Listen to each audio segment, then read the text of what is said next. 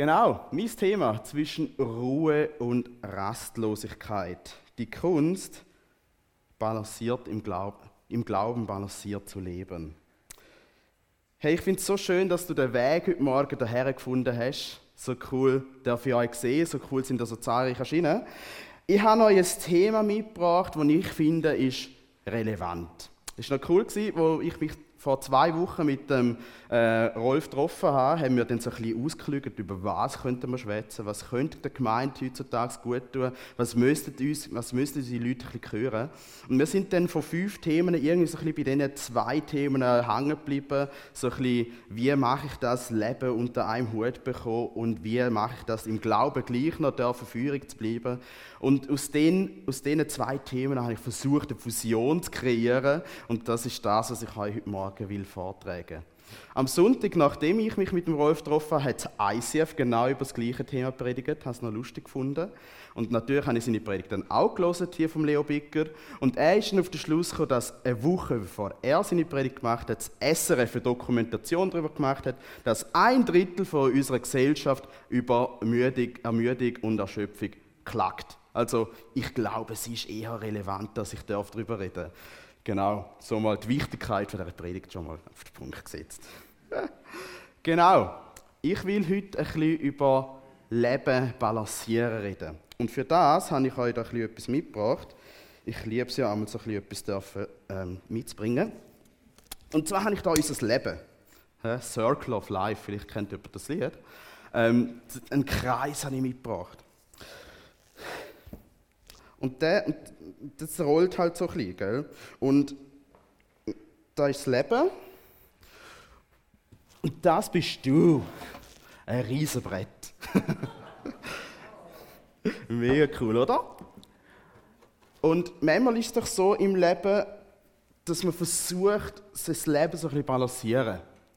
Ich hoffe, ihr seht mich alle das Leben so ein bisschen balancieren auf dem Kreis. Oder? Das ist schwierig. Äh, tue ich mich jetzt mehr in diese Seite investieren oder, oder gehe ich jetzt mehr auf diese Seite? Und das Balancieren in meinen Augen, das braucht unglaublich viel Kraft immer. Wie mache ich das? Wie, wie, wie kann ich jeden Tag die Bibel lesen, obwohl ich so einen vollen Alltag habe, weil ich um 6 Uhr aufstehen muss und muss arbeiten? Wie, wie, wie, wie bringe ich die Balance in mein Leben? In meiner Generation gibt es den Begriff FOMO. Vielleicht kennst du das. FOMO, Fear of Missing Out. Das ist so ein bisschen die Angst, etwas zu verpassen. Vielleicht habe ich Angst, dass ich etwas verpasse, wenn ich nicht auf Instagram bin, weil ich sehe dann nicht, wo meine Freundinnen überall sind oder meine Freunde. Ich muss unbedingt jedes Mal online sein. Oder ich muss jede Zeitung vom Rindtaler lesen, weil sonst weiß ich ja nicht, was im Rindtal los ist. Vielleicht kennst du das. Ich muss alles irgendwo durch erleben oder aktiv sein oder aktuell sein. Weil ich will nichts verpassen. Das Leben ist doch so schön und so kurz und, und, und der kleine Lebensabschnitt, den muss ich eigentlich füllen. Aber genau das braucht so unglaublich viel Kraft. Und das merke ich bei mir.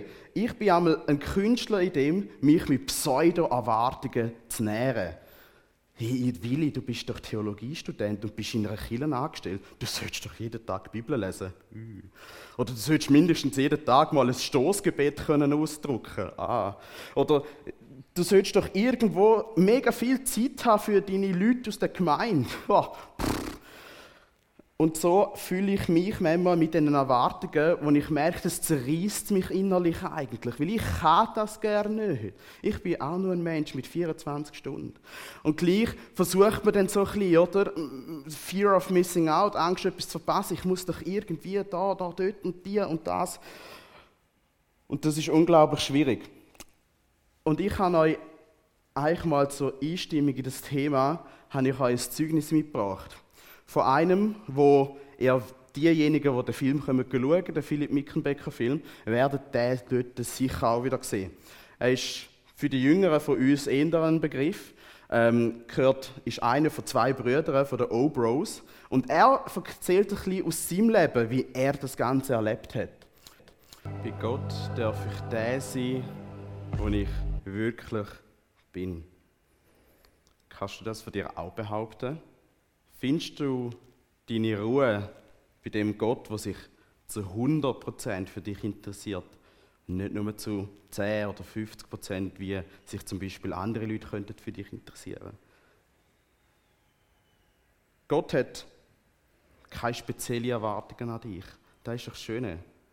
Bei ihm darfst du einfach sein, wer du wirklich bist, ohne dass du eine Fassade aufbauen musst. Bei Gott herrscht ein Ort, wo die völlige Ruhe ist. Ich habe euch ja das Bild mitgebracht von dem Balanceakt. Und seitdem ich angefangen habe zu studieren, merke ich, es ist immer ein, ein Balancieren im Leben. Wie bringe ich Schaffen, Studium und mein Privatleben und meine Beziehungen alle unter einen Hut, ohne dass ich mich völlig überfordere? Und ich merke manchmal, wenn ich dann in den Kalender hineinschaue und eigentlich völlig überfordert bin und eigentlich schon Schöpfung schon sehe, dass dann genau dann so Lügen anfangen kommen. Vielleicht kennst du das. Ähm, wie zum Beispiel, hey, du bist nicht genug, du schaffst das nicht, wie willst denn du das schaffen? Ich ertappe mich in dem. Oder du bist allein mit deinen Problemen. Es gibt niemand anderes süß, der dieses Problem hat, nur du. Und du musst auch allein damit klarkommen. Und das sind so Lügen, ich merke, die machen mich vor allem mega fertig. So Lügen, die mich völlig auslaugen. Und ich habe schon von ein paar Mal gehört, in meinem Umfeld jetzt, die sagen dann einmal so, ja, jetzt ist es mega streng, aber dann wird es mega gut. Jetzt habe ich mega viel Termin, aber dann im Januar, dann wird es wieder gut. Oder ich habe jetzt mega viel ob, aber später, dann nach dem Solo, kommt es dann wieder gut. Dann ist wieder ein bisschen weniger Stress. Und das ist so eine Lüge. Also wenn du jetzt nicht den Moment finden kannst, wo du zur Ruhe kommst, dann wirst du es später auch nicht finden. Das ist eine Lüge, die hat schon der Pharao oder Israeliten gebracht, die hat schon, die hat schon der Teufel Jesus gesagt und das haben sogar die Nazis den, den Juden gesagt.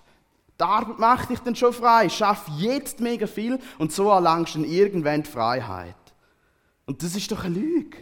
Das kann doch nicht wahr sein. Du musst jetzt anfangen, die Lügen können aufzudecken. Und darum habe ich angefangen, in so Situationen, wenn ich merke, dass mich Lügen voll bombardieren, dann folge ich dem Beispiel von Jesus. Weil er sagt, es steht geschrieben, oder? Das ist ein unglaubliches Zeugnis. Das muss man wirklich verinnerlichen. So Lügen kannst du aufdecken, indem du die Wahrheiten aus der Bibel herausziehst. Und ich habe dann mir überlegt bei dem Thema, ja, was, was sagt denn Bibel zu dem Thema, oder? Ist doch wichtig, dass man am Sonntag über die Bibel redet. Und ich, ich will euch motivieren. Ihr habt die Bibel zwischen euch, zwischen den Stühlen, habt vielleicht die Bibel mitgenommen oder auf dem Handy. Und wir wollen jetzt doch einfach mal in die Bibel eintauchen und schauen, was sagt denn die Bibel zum Thema Ruhe. Und das Spannende ist, vielleicht kann man das jemand von euch beantworten, was ist der erste Tag, wo Menschen dürfen erleben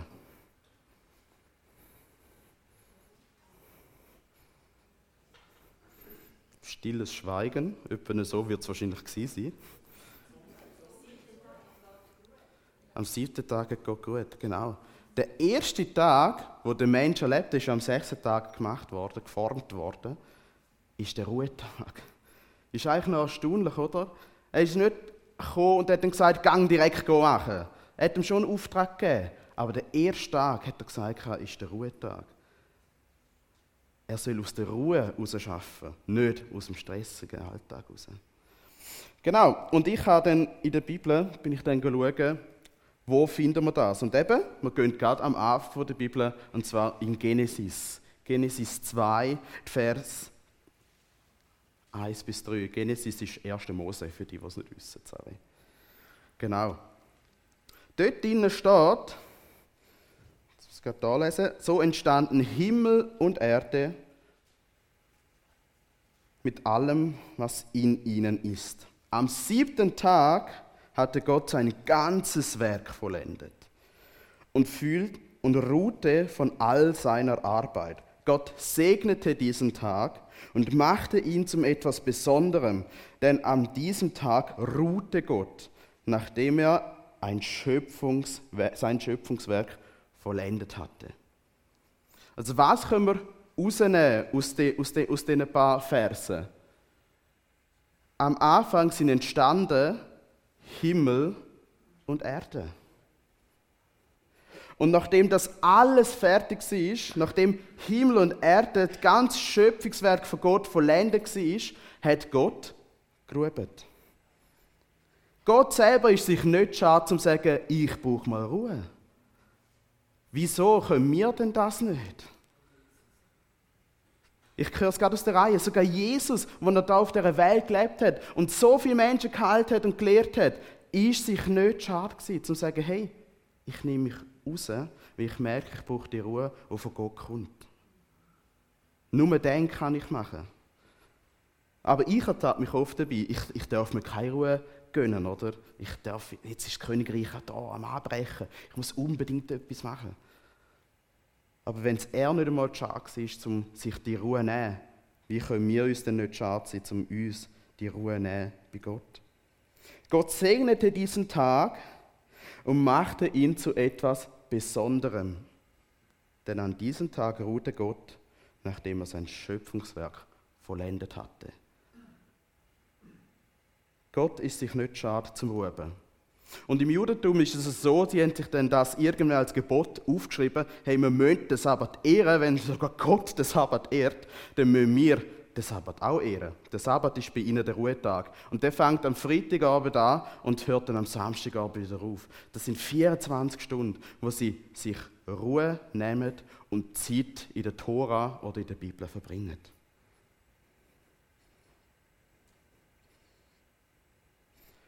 Das ist der Tag, wo Gott schon präventiv gemacht hat. Schon am Anfang hat er genau gewusst, hey, ich muss den Tag einbauen, weil sonst pff, streng. Er hat präventiv schon einen Tag einbauen, wo wir dürfen Erneuerung, spirituelle Erneuerung, körperliche Erneuerung dürfen geniessen. Und die Wippe, ich bin mega Fan von dem Bild, habe leider keine bessere Wippe gefunden, aber das macht sie auch zeigt für mich einfach, hey, das Leben ist ein Balanceakt. Und wenn ich immer nur auf eine Seite gehe, dann könnte mein Glaubensleben, die Pflanze habe ich draußen gefunden, danke für die, die ich brauchen. Dann kann die Pflanze mit metaphorisch denkt jetzt für dein Glaubensleben stehen. Ich ertappe mich in dem, wenn ich immer nur am Gehen bin, immer nur am Ausschnuffen bin, immer nur am Gehen bin, habe ich keine Zeit für Gott. Ich merke, mir fehlen wie die Kräfte. Vielleicht, ich predige jetzt zu mir selber. Vielleicht kann jemand etwas davon mitnehmen. Aber ich merke, wenn ich nur am Gehen bin, habe ich gar keine Zeit zum Tanken. Ist doch wie ein Auto, das immer am Fahren ist, wenn ich Zeit zum Tanken. Ist doch wie wenn ich am Ausschnaufen bin. Wie habe ich Zeit zum Einschnaufen? Gar nicht. Und das Balancieren hat nochmal ein Bild. Wer weiß, welches das, das Gleichgewichtsorgan vom Mensch ist? Uh. Also wenn ich immer nur am Reden bin, habe ich ja gar keine Zeit zum Hören, oder? Wann habe ich mal Zeit, um mein Leben auszubalancieren? Auch eigentlich mal die Ruhe finden, die Gott geben will. Und zu dem Beispiel mit dem Glauben, wo am Vertrocknen ist, habe ich nochmal eine Stelle gefunden in der Bibel. Und zwar gehen wir da in die Offenbarung. Vielleicht kennt ihr die Situation, wo der Johannes den Auftrag von Jesus bekommt, er soll an sieben Gemeinden schreiben. Brief an sieben Gemeinden. Und dort, in diesen sieben Gemeinden, gibt es eine von diesen Gemeinden, das ist so ziemlich die erste, und zwar ist das Ephesus.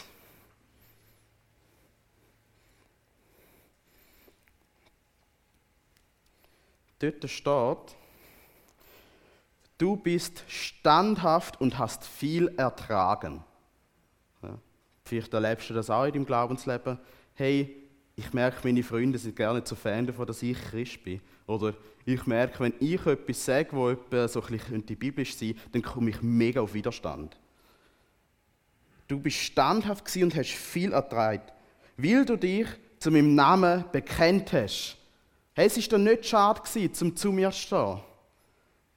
Und du hast nicht aufgegeben. Aber gleich habe ich dir einen Vorwurf zu tun. Wir würden doch da von dem perfekten Christ reden, nicht? Einer, der Gott, wo sich nicht schade ist, wo, wo, wo sein Umfeld bekehrt und was auch immer. Er ist standhaft und ist im Glauben treu. Aber gleich hat da Jesus einen Vorwurf vorzuwerfen. Und zwar sagt er, du hast deine Liebe nicht mehr. Von welcher Liebe reden wir da? Von der anfänglichen Liebe. Habt ihr euch vielleicht auch schon mal ertappt, dass ihr Sachen macht für den Glauben, für Jesus, was auch immer, aber das sind mit dem Herz gar nicht, gar nicht mehr dabei, weil er könnte gar nicht mehr. Es ist nur noch zu einer Routine geworden. Es ist gar nicht mehr so die anfängliche Liebe. Ich, ich habe das Beispiel schon mal gebracht, wo, wo ich mit der Debbie zusammengekommen bin. Da habe ich niemandem müssen sagen, dass ich mit der Debbie zusammen bin. Es ist eine anfängliche Liebe da gewesen, die Verliebtheit, dass ich jedem haben müssen von dieser Debbie erzählen. Es ist der eine zum Teil aus den Ohren rausgehangen, aber ich habe es einfach müssen sagen, weil ich will. Auch so ist es bei mir, als ich Jesus kennengelernt habe. Ich habe jedem von dem Jesus erzählen. Nicht, weil Jesus sagt, ich muss. Er sagt es ja schon auch. Aber es ist mehr, weil ich will. Du hast deine anfängliche Liebe nicht mehr. Ertappst du dich manchmal auch in dem, dass du Zeug nur noch machst, damit es gemacht ist, mehr mit einer Leidenschaft? Und das kann man jetzt auf ganz viele Sachen projizieren. Sag jetzt das auf den Glauben, sag jetzt das in der Ehe, sag jetzt das unter Freunden, sag jetzt das in der Schule. Ich mache Sachen nur noch, weil ich sie muss, nicht weil ich sie gern mache.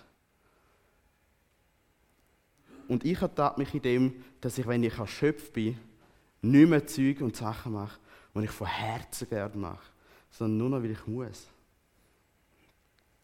Und dann wünscht man sich doch, dass das Glaubensleben eigentlich so aussehen Boah! Ein uh, mega schöner Strauß. Aber wenn ich nur auf dieser Seite bin und mich voll verausgabe, habe ich gar keine Zeit, um dann irgendwann einmal so auszusehen. Habe ich gar keine Zeit, um die Früchte einmal reifen zu lassen. Zum Pflanzen eigentlich mal wachsen lassen. Schau, eine Pflanze braucht Wasser und Sonne, damit sie wachsen kann. Und wenn ich nur die ganze Zeit am Erdenjetten bin oder irgendwie nur am Nachgüssen bin, wissen ihr überhaupt, wie die Pflanze ausgerechnet ist? Staunässe, sagt man dem. Man hat gegossen und gegossen und irgendwann ist das Wasser nicht mehr weggegangen und irgendwann hat es nicht so ausgesehen. Ich bin nur am Gehen, am Machen und am Tun, aber habe gar keine Zeit mehr, um mich zu erholen.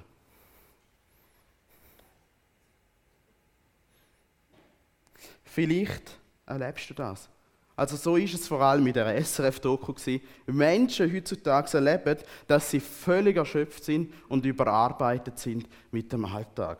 Und ich will nicht sagen, dass es gut ist, zum nichts zu machen. Aber ich will auch sagen, es ist gut, zum einmal nichts zu machen. Wer kann mir folgen? Es ist gut, etwas zu machen. Aber es ist gut, auch sich die Ruhe zu nehmen und eigentlich mal danken und sein. Menschen heutzutage erleben das, dass sie völlig erschöpft sind, dass sie Kraft verlieren und vielleicht darum eben das Feuer die Liebe zu Gott nachlässt. Wie sieht der Schöpfung in deinem Leben aus? Was machst du, dass du im Glauben balanciert kannst leben? Es ist wie gesagt eine Kunst, im Glauben balanciert zu leben. Es ist nicht einfach. Wo ist dein Ort, dein Zeitpunkt, wo du dir die Ruhe auch gönnst? Wo du dir auch sagst, ich bin jetzt einfach mal bei Gott, ich höre vielleicht auch einfach mal nur und bin nicht nur am Gehen, bin nicht nur am Machen, sondern ich bin auch einfach mal am Sein. Gott ruhte am siebten Tag. Und da habe ich euch mal praktische Beispiele mitgebracht. Und zwar eigentlich mal Fragen zum Reflektieren. Wo setzt du deine Prioritäten? Wo setzt du deine Prioritäten? Was ist dir wichtig? Und ich will nicht gesetzlich werden, du musst und musst und musst, sondern was hilft dir, deinen Alltag voll Glauben zu leben? Was ist eine gute Priorität? Und was ist eine Pseudopriorität, die dich vielleicht nur in eine gewisse, in eine gewisse Trance hineinfühlt. Brauchst du vielleicht die, die Zeit, wo, wo du Gott aktiv suchen kannst in der Natur? Oder einfach mal beim Bibel stöbern? Oder beim Hören von einer Predigt, von, einer, von der Bibel? Das mache ich oft. Einfach mal die Bibel hören. Wo findest du deinen Ruhepunkt bei Gott? Was ist dir wichtig? Oder was sollte dir wichtig sein? Dann als, zweit, als zweite Frage, wo setzt du deine Prioritäten, äh, deine Zeit ein? Äh, ich habe hier einen, einen Blickartikel gefunden und herausgenommen und da steht, dass der Mensch, oder also der durchschnittliche Schweizer Bürger, ist 28 Jahre damit beschäftigt zum Schlafen. So alt bin ich noch nicht einmal. Fünf Jahre ist schon beschäftigt mit Warten und 190 Tage ist er beschäftigt mit der Zahnpflege. Schon spannend. Also wenn man von Herr und Frau Schweizer redet, wo im Durchschnitt 734 Stunden im Leben lebt, 774.000 Stunden im Jahr lebt, äh, im Leben lebt.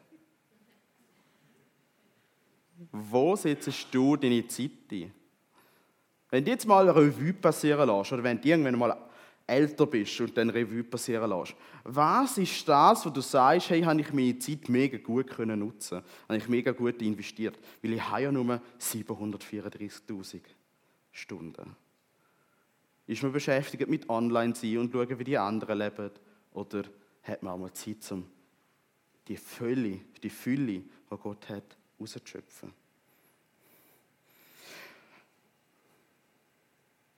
Und als letzte Frage, wie sieht deine Selbstfürsorge aus? Was machst du, dass du das Feuer nicht ausgeht? Es gibt ja das Gleichnis von Jesus, wo, wo er wo sagt, die, die, die Frauen, die mit der Öllampe warten, bis der Brütigam kommt. Was machst du, dass dein Öl nicht ausgeht und die Kerze irgendwann ausgeht? Schaffst du Reserven? Schaffst du Möglichkeiten, um dass das Feuer immer weiter lebt. Wie kann es dir gelingen, eine Erholung zu schaffen, die nachhaltig ist?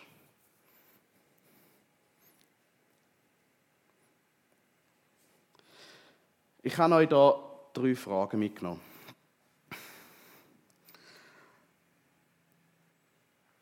Ich würde sagen, wir machen jetzt einfach eine kurze Zeit, wo ihr Zeit habt, um diese Fragen eigentlich mal selber durchzukommen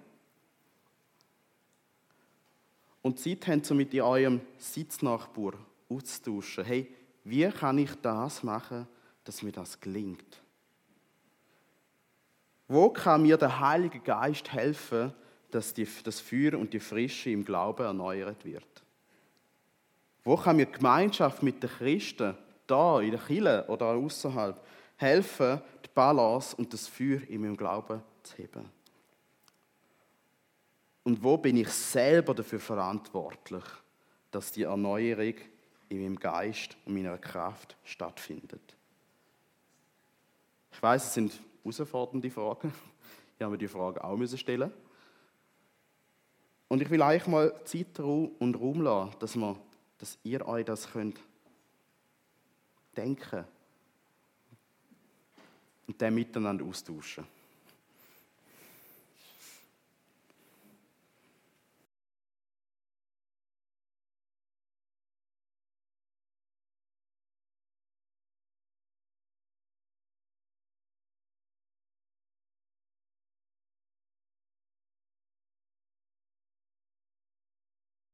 Aber es sind ja zum Glück Fragen, die man nicht vielleicht so mega schnell beantwortet hat, sondern auch mal ein bisschen länger drum kommen muss. Und ich will euch die Fragen mitgeben für die, die gerne möchten.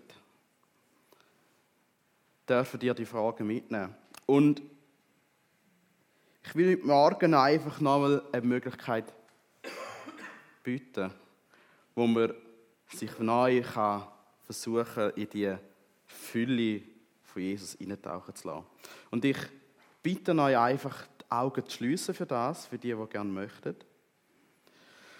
Und mit mir einfach ein Gebet dürfen zu reden. Laut oder leislich, für die, die gerne möchten. Und das eigentlich wieder erneuern, wieder neu dürfen die Liebe, die anfängliche Liebe annehmen. Wieder neu dürfen im Herz beim Gott, bei Gott sein, beim Herr sein. Und für die, die Jesus vielleicht neu einladen wollen, wieder neu annehmen vielleicht bist du schon mega lang mit Jesus unterwegs und du merkst, es ist der Zeitpunkt, um wieder ans Kreuz zu gehen und euch ablegen und annehmen. Dann dürft ihr auch die Hände ausstrecken für die, die gerne möchten. Ich werde vorbeten und für die, die gerne wollen, die dürfen mitbeten, ob es laut oder leislich im Herz ist. Herr Jesus, ich glaube, dass du der Sohn Gottes bist und für meine Sünden am Kreuz gestorben und am dritten Tag auferstanden bist. Vergib mir meine Schuld und hilf mir denen zu vergeben, die mich verletzt haben. Ich lege jetzt mein altes sündiges Leben ab und mache du aus mir eine neue Schöpfung. Stärke mein Glauben und gib mir einen neuen Geist und ein neues Herz. Schenke mir ewiges Leben und führe du mich durch deinen Heiligen Geist in alle Wahrheit. Dir will ich ab jetzt vertrauen und nach deinem Wort leben. Du bist mein Herr und ich gehöre dir. Im Namen des Vaters, des Sohnes und des Heiligen Geistes. Amen.